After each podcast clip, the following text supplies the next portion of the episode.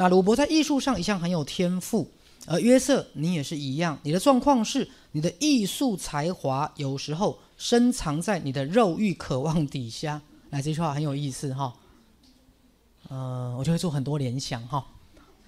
原来在他的肉欲渴望底下是有一个艺术的才华，好，可是他是借由他的肉欲而把自己打开，打开那个限制跟框架，打开限制跟框架。也许他本来的目的是为了通往他的艺术才能，可是后来他可能把他的艺术才能怎么样封闭了？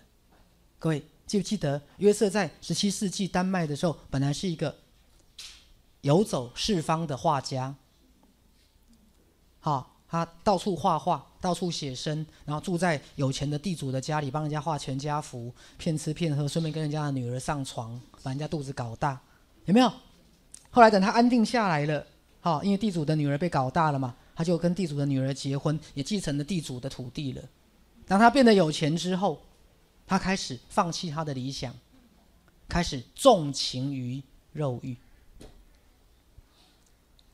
所以这是一个能量的转向。各位，我的意思是说，在他纵情肉欲的背后，其实有一个能量被压抑了，他不再画画了。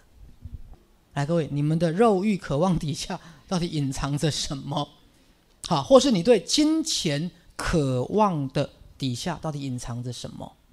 会不会有一个你没有认识的内在的自己，或是假设你表面有一个容易愤怒、嫉妒的人格，底下隐藏着什么？或是你有一个控制欲，底下隐藏着什么？各位了解吗？好，我的意思是说，一个人表面所呈现出来的特质，比如说一个表面很大男人，占有欲很强的人，可不可能他内在其实隐藏着一个很温柔的自己？有啊，有时候一个越严格的人，可能内在有一个越深情的自己。所以我们怎么样一步一步的去发掘我们的内在？